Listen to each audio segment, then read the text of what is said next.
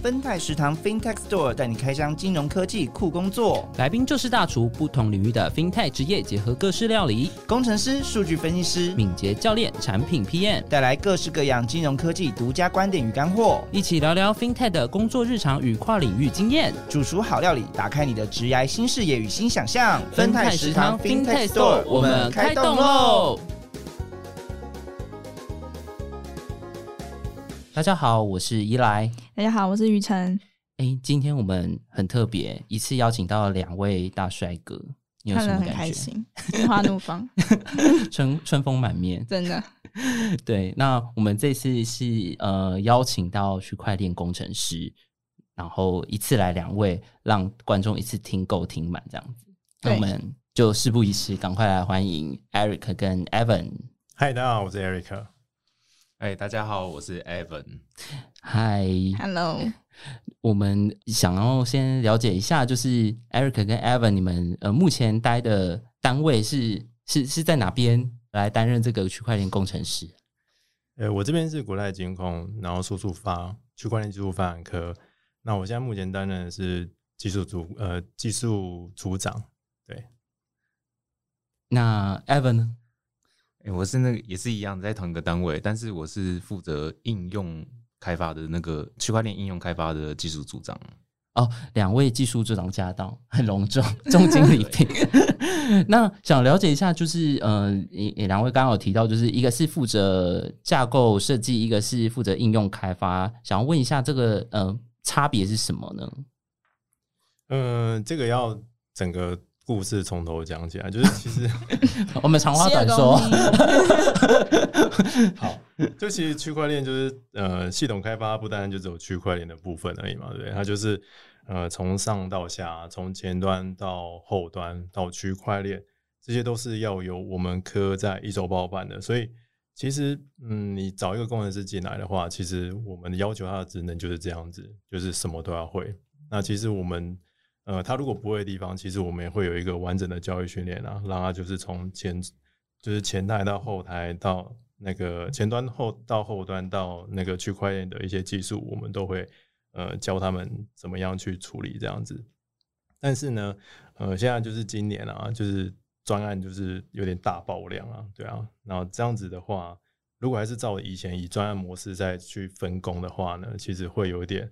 就是增加管理上的复杂度了，因此就是我们在今年的时候就是拆了两组，一个是架构组，一个是应用组。对，那我这边就是解释一下我这边架构组要负责的东西好了，就是我们架构组就是要研究就是区块链底层的一些技术，还有一些公式演算法、密码学等等。那为什么要研究呢？因为每个区块链都有它独特的一些特性嘛。那像我们常用的就是 Hyperledger Fabric，但是其实不是每个专案都适合使用这个这种区块链，对啊。那我们有可能也要找到，譬如说其他适合的一些区块链去使用，所以我们就要替每个专案去想出呃适合使用这一个专案的一个区块链的一个解决方案，这是我们呃就是架构组最重要的一个目标。然后再就是我们架构组也会就是设计一些像是区块链的一个加链工具。那我们会提供这样子的加链工具去给我们的一些同业去使用，就是呃，譬如说像我们的联盟的一些业者，然后或者是一些我们合作的一些子公司，我们会提供这样子的工具让他们去使用。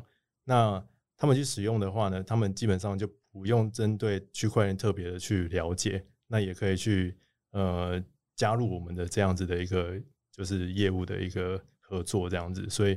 我觉得这个也是我们那个很重要的一个工作的一个范畴，这样子。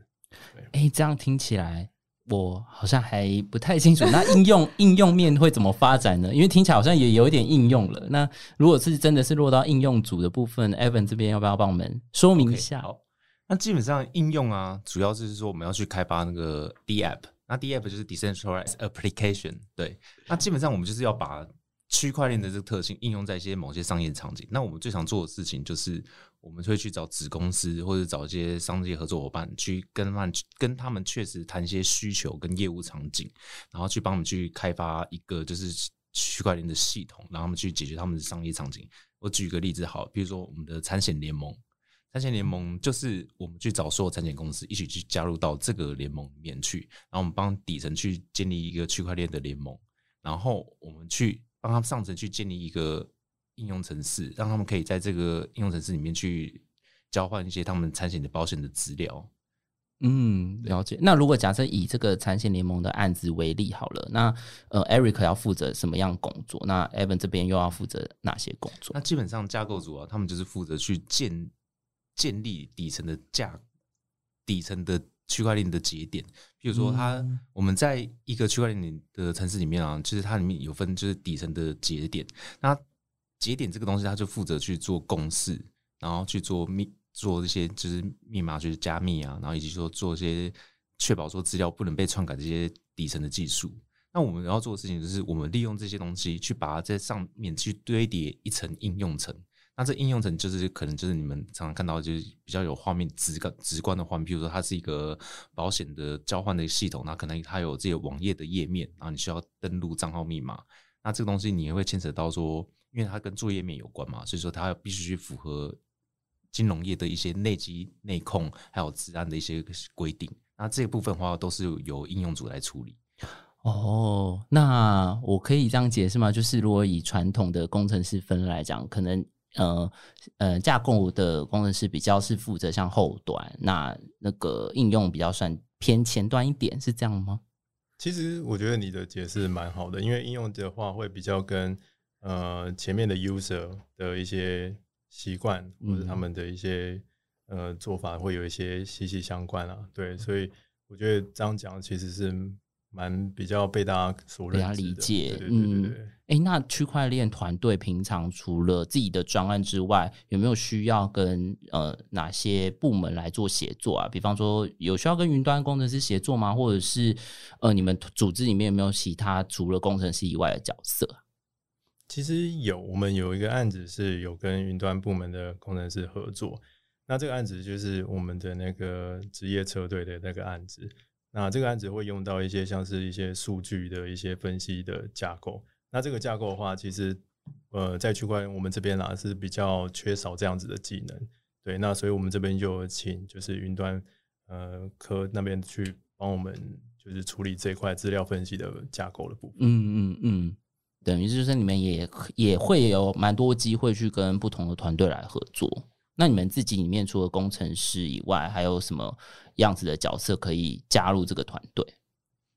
哦，那基本上就是我们团队里面一定会有 PM 嘛。那 PM 主要有分两种，一种是那个商业规划师，那就是俗称的那个 business developer。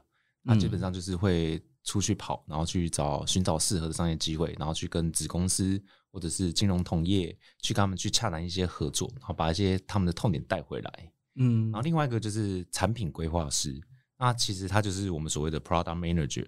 那他在做的事情就是说，他要依照市面市场上或者说商业规划师带回来的一些商业场景，他去设计出一个相对应的一个产品，然后而且他会去执行一个，就是我们会执行敏捷式开发，因为他可能设计的产品可能一开始。会需要投到市市场上，然后去做去取得一些 feedback 回来，然后再继续做产品的修正跟调整。所以说，我们也会有这两个角色，一个是产品规划师，一个是商业规划师。这样等于就是有很多不同的角色可以加入，不一定是要工工程或资工背景的人才能加入你们团队。对啊，没错，我们只要有对区块链有兴趣、有信仰，你都可以加入我们，然后。不一定要写程式，你也可以去想一些商业场景啊，或者说去做 P 验相关的事情都可以。雨辰有兴趣吗？啊，我目前没有，对不住了。刚刚听完已经头晕了，头晕，头晕，头晕。觉得每个人的工作都好复杂，听到密码就想算了。这个不用怕，我们真的里面有完整的教育训练。对，哎，你们团队有没有人是真的呃，过去跟区块链一点工作经验都没有，可是就加入你们团队？就等于有点像从零开始，有吗？有这种角色吗？有一些我们会考虑啊，譬如说他是有金融背景的，嗯，对。那因为我们我们在国泰金控里面去做区块链东西嘛，那其实有很多东西也会需要跟金融业的一些传统系统或者说金融的业务有个结合。那如果说他真的是对于区块链没有经验，但是他很有金融相关的经验。然后又加上说他很自己很愿意去学习区块链的东西，然后自己就去补助一些他区块链知识的不足的话，那其实这种人这种的人才我们也非常欢迎。嗯，大家不用怕，就是如果你真人人有的机会啦。真的，如果你是就是很常在吸收区块链相关的知识，然后又想要踏进这个领域，国泰这边的团队很 open minded，欢迎大家。勇敢投履历 马上先植入。那我们就是要按照我们分泰食堂的传统，先让两位主厨来上菜。没错。你们今天想要上什么菜呢？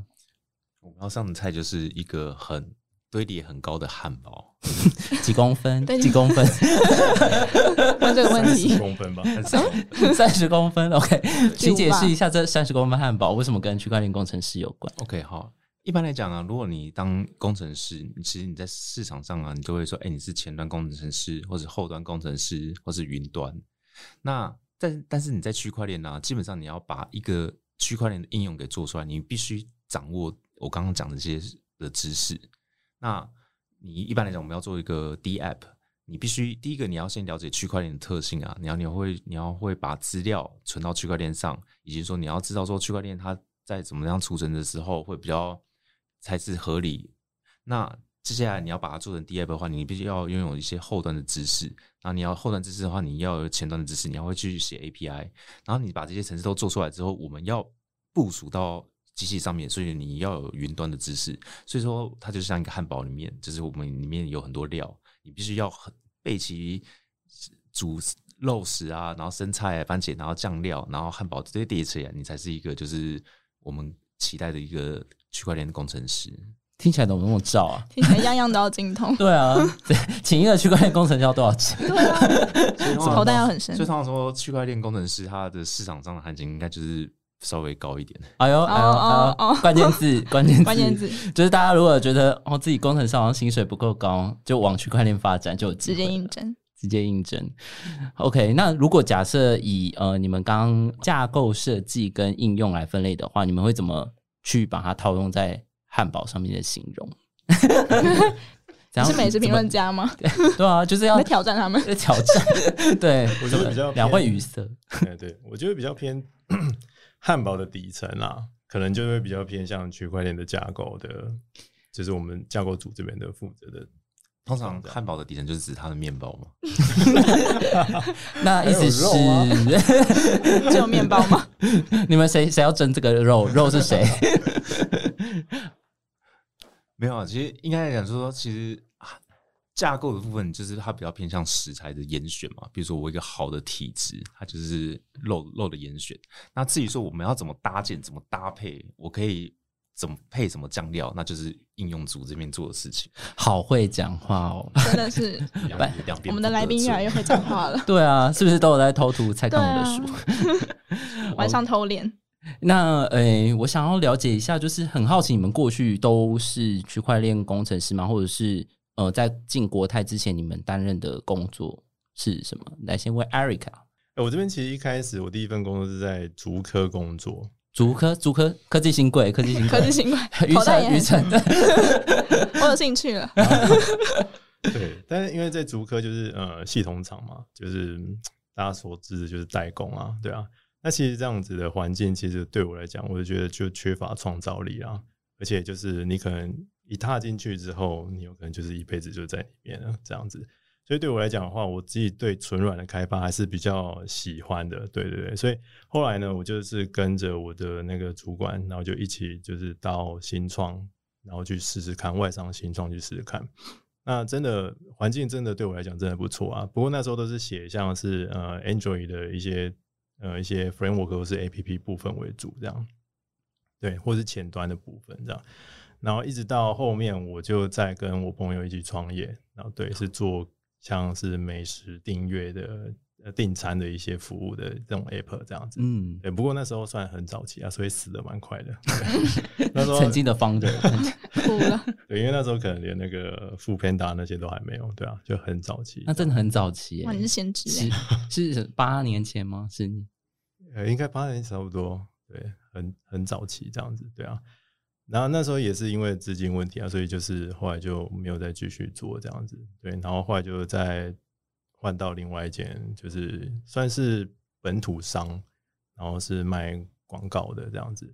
对，嗯然后我这边就是负责帮他做那个广告的一些系统的一些开发，这样子规划这样子。对，然后一直到呃，在进国泰的前一份工作就是做跟那个呃区块链相关的。对，那我们嗯为什么会跟区块链相关呢？因为他那间公司有在就是做一些 tokenomics 的一些东西这样子。对，然后我这边也是因为那时候才接触到区块链，然后才了解到区块链对我来讲就是其实是一个蛮创新而且蛮有趣的东西。那对于我来讲啦，我其实很不喜欢就是做，就比如说做后端就要做一辈子后端，做前端就要做一辈子的前端。其实对我来讲，我是比较喜欢就是一直在看新的东西。所以区块链来讲，对我来讲是非常蛮有兴趣的，因为区块链了解了解币圈，大家都知道，区块链就是你可能每隔一个月、每隔两个月就会有一直有新的东西跑出来，非常非常麻烦这样子。啊，对我来讲，我就是很喜欢去研究这些东西这样子。嗯，听得出来，Eric 的经验是从你看从一开始的硬体，再到可能有比较偏向前端的工程师，然后再到呃后端工程开发，然后最后变成一个汉堡，对，他就是按照刚刚所说的脉络，这样一个一个把技能拾起积来。对对对，想要跟我们作一个汉堡证明什么？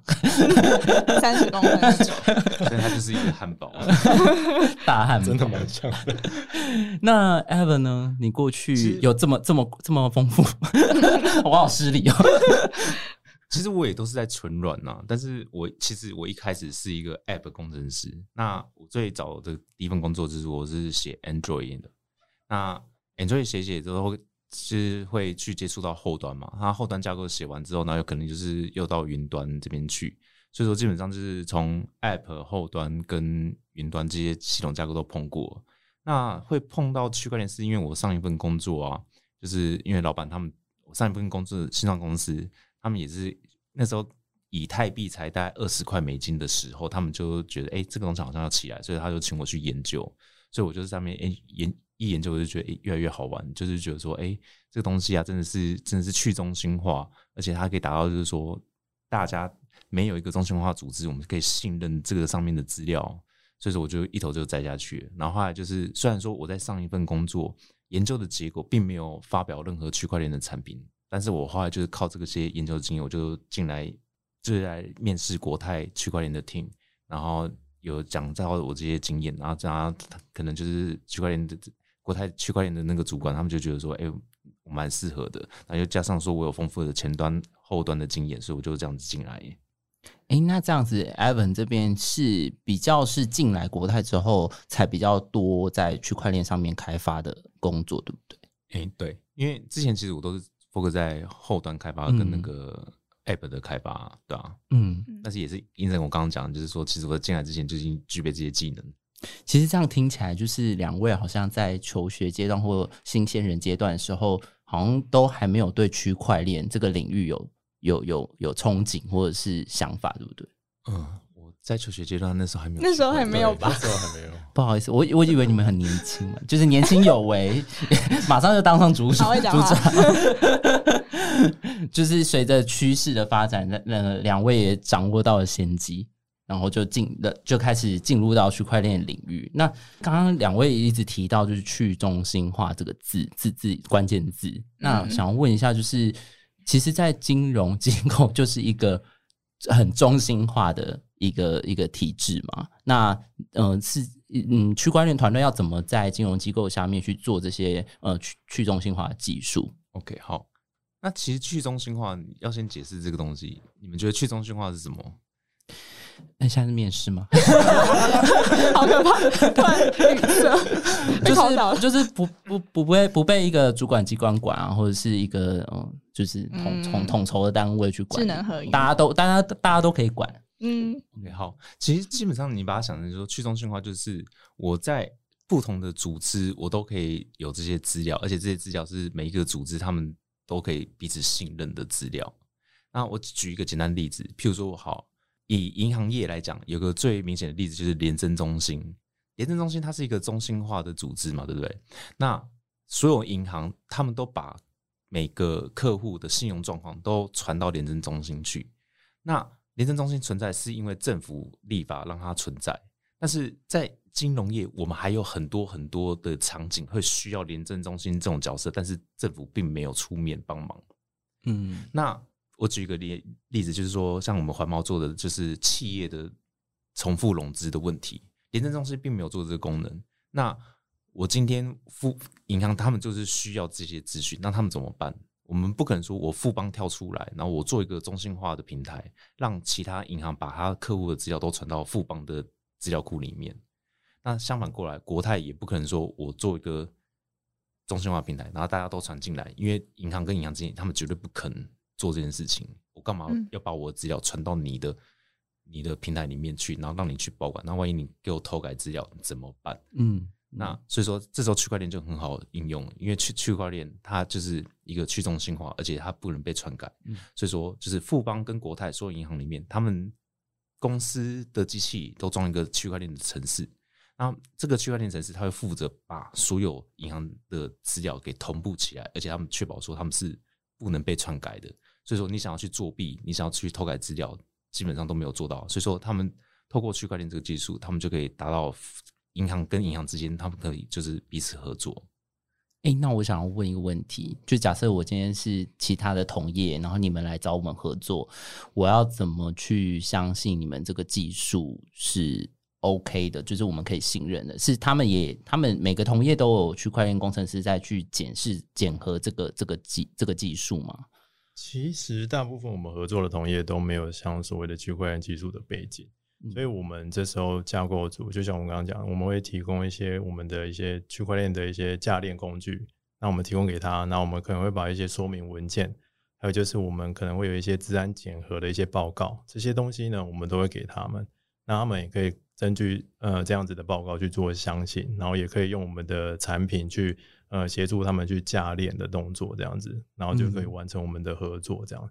那过程中呢，如果他真的还是有疑问的话，他可以再去外外部厂商去做一些治安的一些检核，那这部分他们可能就要自行吸收这些费用，这样子。了解。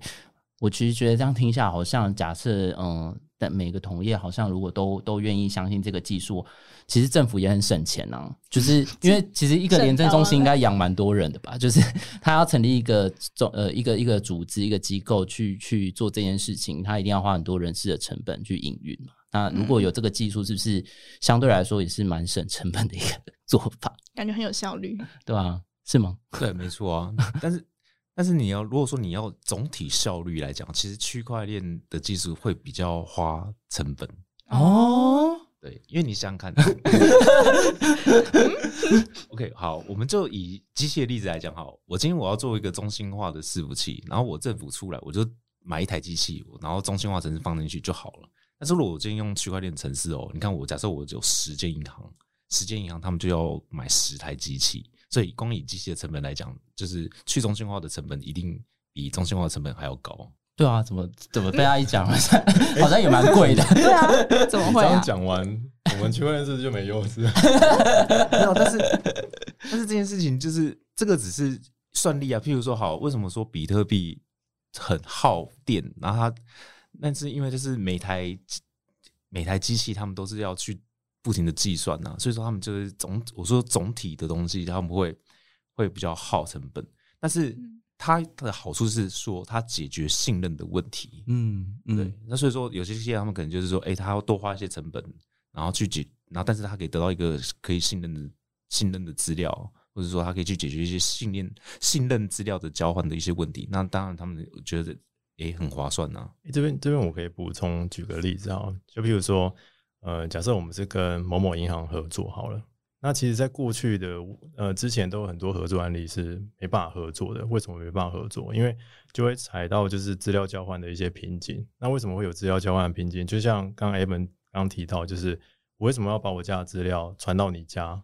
然后你家的资料传到我家，对，而且是传到你家的资料库里面去做存放。这样子，呃，法务法尊一定不会认可的嘛，因为这是我们家的资料，凭什么要给你们去使用？这样子，对，那这样子合作基本上就是没办法成立。对，那我们可以就是多花一些机器的成本，然后就是让呃每一家的呃同业都是放自己的节点，那你们资料呢还是一样存在你们自己家，只是中间呢透过智能合约的一个方式去公开说你们想要愿意想要分享的资料，那你就可以呃解决这样子的问题，来达到一些资料交换的合作。所以其实透过区块链这个架构，我们可以就是呃很明显的感觉到啦，就是以前谈不下来的合作，那透过区块链其实都可以去谈下来这样子。对，哎，我想要问一个白痴的问题，就是因为我刚录完那个呃云端，我刚我们刚访问云端架构师。然后我想问一个白痴问题，是因为刚刚听到说要每一家公司都要买伺服器，就是买一个机器。嗯，那区块链技术有办法买虚拟机吗？有办法买买买云端的？可以啊，可以啊，这没问题。哦，所以这都串在一起。汉堡啊，汉堡，汉堡，汉堡。所以说我们也包含云端的技术啊。我们其实我们在开发的时候都会用到云端的东西啊。然后，但是我们会看业务场景，因为有些金融同业他们还不太支援说可。把城市放到云端上去，嗯，对，所以这个状况他就得还是要买机器，对他们还是要在地端，就是在他们家的机房 了解了。但是我们也可以就是一个节点在云端，然后他们的机器在地端，其实也不影响。听起来很神奇，我还是其实搞不太懂。没关系，我觉得 Eric 跟 Evan 真的分享很多。那我觉得想要再问另外一个比较，嗯嗯。可能是文化方面的问题啦，就是你们自己也待过新创嘛，那都是从新创背景过来，算是传统的金融公司。那你们觉得，呃，进来国泰之后有什么不一样的地方吗？你们觉得文化上有什么差异？其实我在进来国泰出出发之前呢，我都一直觉得金融业啊，它其实就是一个比较文化比较不开放，然后关比较多，而且就是比较。无聊的一个工作环境，都要穿西装这样，对，都穿制服吗？对，太久远了。对，所以说那时候其实我来面试国泰的时候，其实也蛮排斥的。但是后来就是汉特刚刚给我积极推荐说，因为因为国泰叔叔吧，他真的是想要做数位转型，所以他们从文化底子上都有做一些，都有去发了这些新创的一些文化。所以我进来之后，其实我觉得我会进来，第一个是被国泰那个十五楼。就是它那个装潢真的很漂亮，就被吸引过来，所以也只是看表面啦。装潢好看就 OK 了，没有，沟通还是很重要啊。没有，这是第一印象啊。你第一印象，你有第一印象，你才会了解，再去深入了解嘛。然后在国泰，在它的文化上面，其实它跟它做的方法、做事方法跟新创公司其实是差不多的。他们也讲究 Scrum，而且以工程师来讲哦，他是他不会。国泰不会因为你是金融产业，他就限制你说，哎，你不能用 Google 啊，或者是不能用什么什么工具。其实我们在做开发或者在做城市上的一些专案管理的时候，我们都是用云端上面的一些服务，比如说像 GitLab 啊，或是 ClickUp 这些这些工具。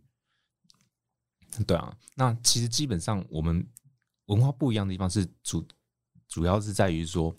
嗯，我们遇到一个最大的挑战就是，我们其实基本上还是受到金管会监管，所以说我们做的产品还是要符合金管会的的那个法规。所以说我们在做的过程中，我们可以先做，然后做出来一个 POC，做出 demo。但是我们在遇到一些问题，我们就要去回答说，比如说治安法尊，或者是说内机内控这些相关的问题。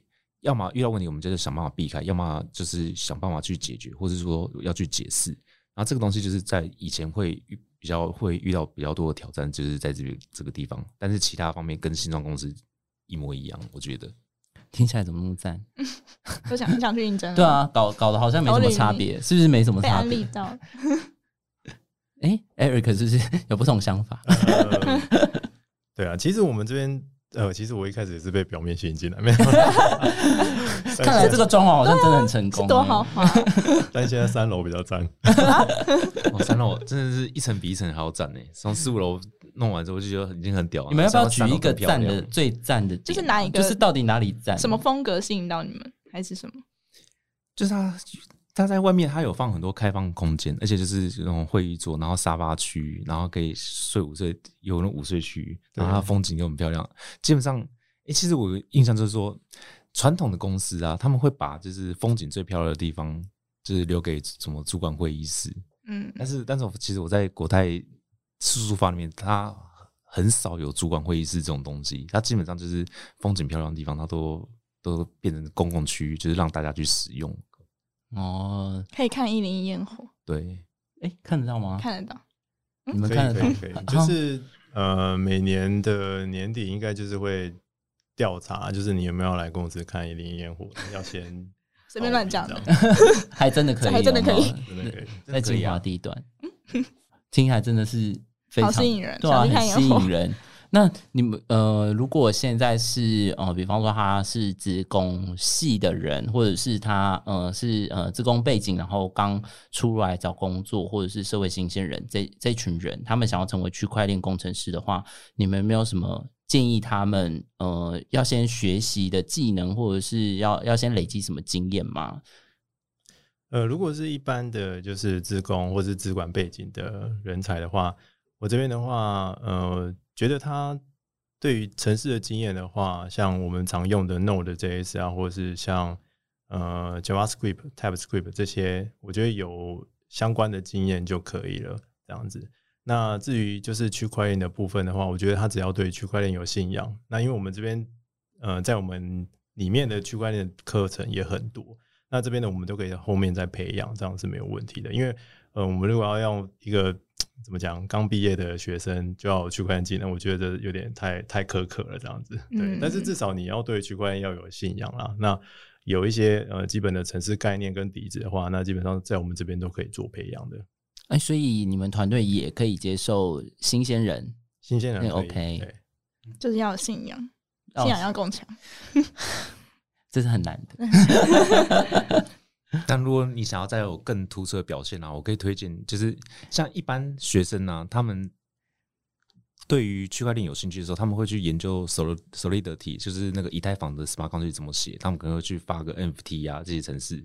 嗯。但是如果说你想要再更特别、更突出、更有表现的话，我建议你可以去先去自己去研究联盟链相关的东西，嗯。尤其是如果你想进金融业去做区块链的话，那联盟链这东西就是你的必备技能。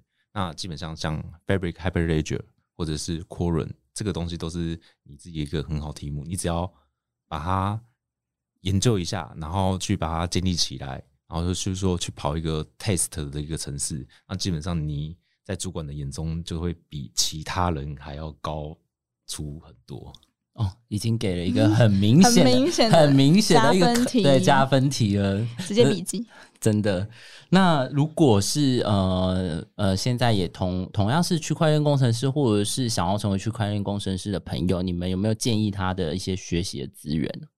其实之前就是有一个推荐，就是说，嗯、如果你想要对于区块链的趋势了解的话，你可以去看一下那个听一下像区块链这种 podcast，然后李明跟他就是会常常会分享一些区块链的一些案例啊，使用还有还有一些商业的情景。那基本上城市方面的话，其实那就是市面上就很多，像 YouTube，你只要只要去打说以太坊智能合约教学，其实就很多了。嗯嗯而且都我觉得都已经相当完整了，就可以从这边开始。就 YouTube 上免费资源其实就已经够你学了，对不对？嗯，对，那另外你想要再精进的话，那其实你就是去研究就是官方的一些一些技术文件，但是那些都是英文，会比较硬一点。像我刚刚讲的，像 Quorum 或是 Hyperledger Fabric 这些，就是在他们在官方网站都会有提供一些就是教学英文的教学，然后你就一步一步往下做，其实你就可以学到很多东西。好，刚刚我听到好像一堆就是外新闻，但是 我相信有兴趣的呃的朋友一定都一定都会知道这些术语，对不对？嗯，这是通关密语啦。那两位有没有就是想要一些嗯植入一些东西啊？开放 开放，工商时间让给你们。限时三十。基本上，我们现在区块链，我们有跟那个 TBA，TBA 就是那个台湾大学的区块链联盟，它就是由各个大学组成的一个区块链联盟组成的一个协会。那我们有跟他们合作，我们要举办一个就是国泰跟 TBA 的实习计划。那实习计划呢，我们会现在已经开始招募，然后十月六号我们会举办一个说明会，然后到十月底的时候，我们会整做整个招募流程。那基本上想要去报名或者想要更了解的话，你可以去搜寻就是国泰金控区块链，然后空格 TBA，你就可以找到像 TBA 的 Facebook 网站里面就会有相关的资讯。哎，报名截止时间是什么时候啊？报名截止日是到今年的十月二十三号。好，好，大家要记得哦把握时，间找到时间哦。OK，那有什么有这个这个有什么条件吗？有什么限制吗？或者是需要准准备什么东西吗或？者什么特质的人？比较容易录取？呃，基本上录取的我我们这边还是会看，就是你的履历的撰写啦，就是你的自传的部分，然后就是你相关的技能的部分，这个当然就是我们会先要求考虑的这样子。那如果你有区块链的经验，当然是更好啊，这我们是会比较快筛选出来的这样子。对，基本上我们对于实习生有两种资讯，一个是 PM，然后一个是 RD。那其实基本上我们会要求的东西，或者以及说你进来东西进来，你立刻要学会的东西，就是你的研究能力。因为不管 PM 或是 RD 啊，你对于去区块链的趋势，或者说对于区块链的产品，还有区块链一些商业模式，你都是必须要了解，而且你要去分析这市场上，或是说分析一些竞品。所以说，这是 RD 跟 PM 都会有都需要必备能的的能力。那基本上 PM 之后，基本那个研究能力具备之后啊，PM 它就有分，就我刚刚讲的，你要它我们会培养你的 BD 跟你的产品。那 BD 方面的话，我会觉得就是我们会有专业的人去教你说，你要去如何去提去提一个商业的提案，以及说你的沟通表达，还有你的简报能力。那产品的话，就会教教你说你怎么去做一些竞品分析，你怎么写出一个产品规划书。那 RD 部部分就是比较简单，它就是说你怎么去写出一个漂亮的城市，然后把它部署到你的云端上去，然后把它以及说你怎么去利用区块链去开发出一个 D App 出来。了解。那诶，那这样听下来，好像就是不只是工程背景的同学可以来报名，对不对？就是呃，任何只要对于区块链有兴趣的，他都有不同的职缺可以去去去让让你面试嘛。嗯，对对对，没错。听起来这样有有心动吗？我直接转行好了。转对啊，哎、有没有听到啊？那个薪水高高很多，你不用报名 TBA，你直接来这。直接直接录取，直接对对，明天去报道，明天就去报道。那你们团队有没有就是除了实习生以外的职缺？嗯，有有我们团队呢，一样跟就是 TBA 是差不多的，我们也是争就是 RD 的部分，还有就是像呃 PM，然后跟 BD 的部分这样子。对，那我讲 PM 跟 BD 的部分啊，PM 的话就是像刚刚 Evan 讲，会有分 project 跟 product 嘛，就是你要对产品就是要有就是呃创新，就是你要会设计产品，或者是会呃学着怎么管理产品这样子，管理专案。那 BD 的话就是怎么样去做一些商业开发、商业合作。那 RD 的话就是怎么样去做，就是呃区块链的一些技术的一些工程的部分这样子。那我们这边的话，其实都欢迎大家，就是呃不管是 Junior 还是 Senior 啊，我们其实都有这个缺这样子。然后呃如果是 Senior 的话呢，我比较建议就是要有相关的一些区块链的一些。呃，可能要有一些经验啊，就是可能在之前的工作啊，就是要跟区块链相关的。那我们这边就就是欢迎，就是 Senior 这边也来报名这样。那如果是 Junior 的话呢，我们这边嗯、不管你是就是准备要转职啊，或者是你就是刚呃毕业的话，那其实我们这边也是相当欢迎。就是如果你有对，就刚提到就是对区块链有信仰，那我们这边其实内部也会做一些。呃，教育训练这样子，那我们发现，如果你是我们很觉得很你很合适的人才的话，跟我们这边团队文化也相当接近的话，那我们这边就非常欢迎你这样。了解了解，真的是很会很会工商，嗯很会工商两位。哎、我偷偷加问一题，就是你们呃实习实呃这个实习计划，假设他表现很好的话，有没有机会转正职啊？哇，你问了其实实习生我们，其实我们有就是之前第一届、第二届的那个 TBA 就是有转正职的案例这样子。对，把握机会哦，把握机会都进去了，对啊，口袋很深哎，你 我我只听到就是汉堡很高了，汉堡很高啊。那两位大厨刚刚也分享了呃很多针队友的部分哦，那我们会再把一零四相关的连接就是放在资讯栏中。那呃如果有想要来节目上分享你的精彩好料的话，也欢迎其他主厨来一起来跟我们呃分享好料理。那呃我们这一次的呃区块链的主题，如果你有任何的问题，也欢迎呃 email 或者是在呃留言处让我们知道哦。嗯，然后如果对 FinTech 有兴趣，然后想知道更多的话，也欢迎加入我们的金融科技技术交流社团无限大实验室。那我们也会整理今天这集的精华在里面哦。那我们今天就先到这边，我们分太食堂下集见喽。拜拜拜拜拜